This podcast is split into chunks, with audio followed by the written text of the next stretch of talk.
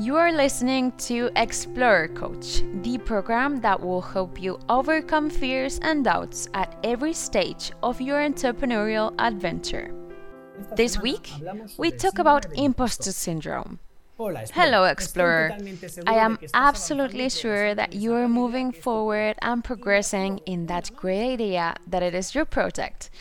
And I bet that your curiosity and competitive side has managed to dig into the other projects of your colleagues. Am I wrong? Well, and now comes the important thing doubts, fears, all of these feelings that you are having, you're feeling, are normal. And I want you to know that this is an indicator that you're on the right track and that you care about what you're doing. It is also possible that you're asking yourself, oh, is my idea as good as it seems? Do I have the capacity to overcome these situations and being an entrepreneur? I am up to par with the others? Or time? What about time? Do I have enough time? If you feel this way, maybe you are developing the imposter syndrome. My name is Alejandro Pedrosa, and I am the CEO of the job portal called Jobsy.es. And I'm going to help you combat and fight against this situation. I'm here to destroy these false beliefs, and you will be surprised by how many times I've met brilliant people who cannot see it for themselves. People who don't value what they have achieved even though they have demonstrated it with their abilities and skills, but they are such perfectionists that they do minimize everything that they have achieved.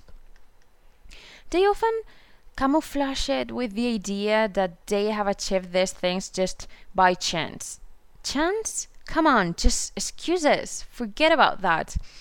When our consciousness also takes this to the extreme, it affects us as entrepreneurs. It can even paralyze us. It can prevent us from taking risky decisions.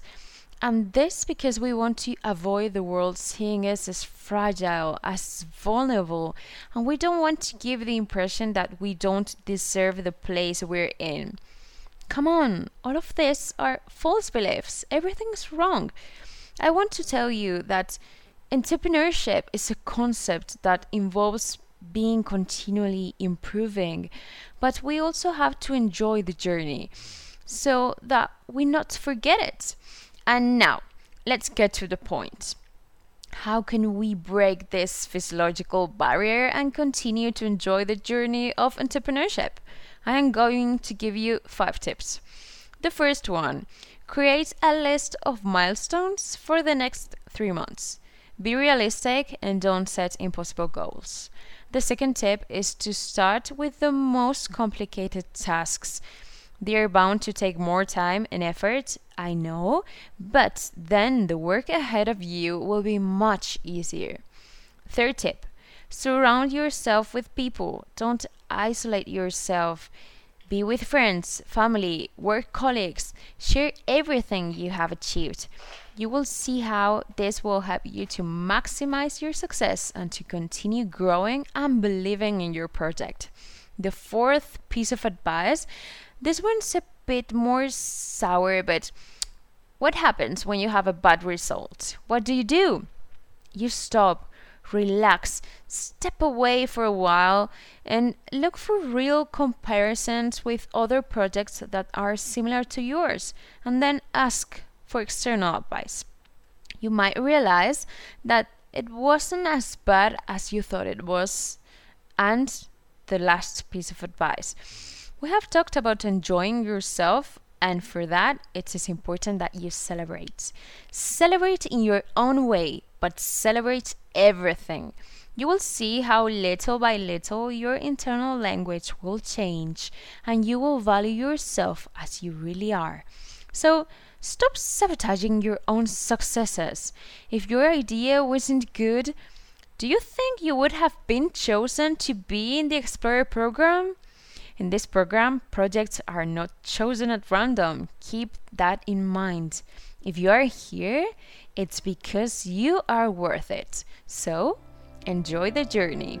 Did you find these tips useful? Contact us with your questions or doubts. And remember that you can listen to this program in the Explorer Coach list on Spotify, where you will find more tips to make your entrepreneurial journey easier. See you next week.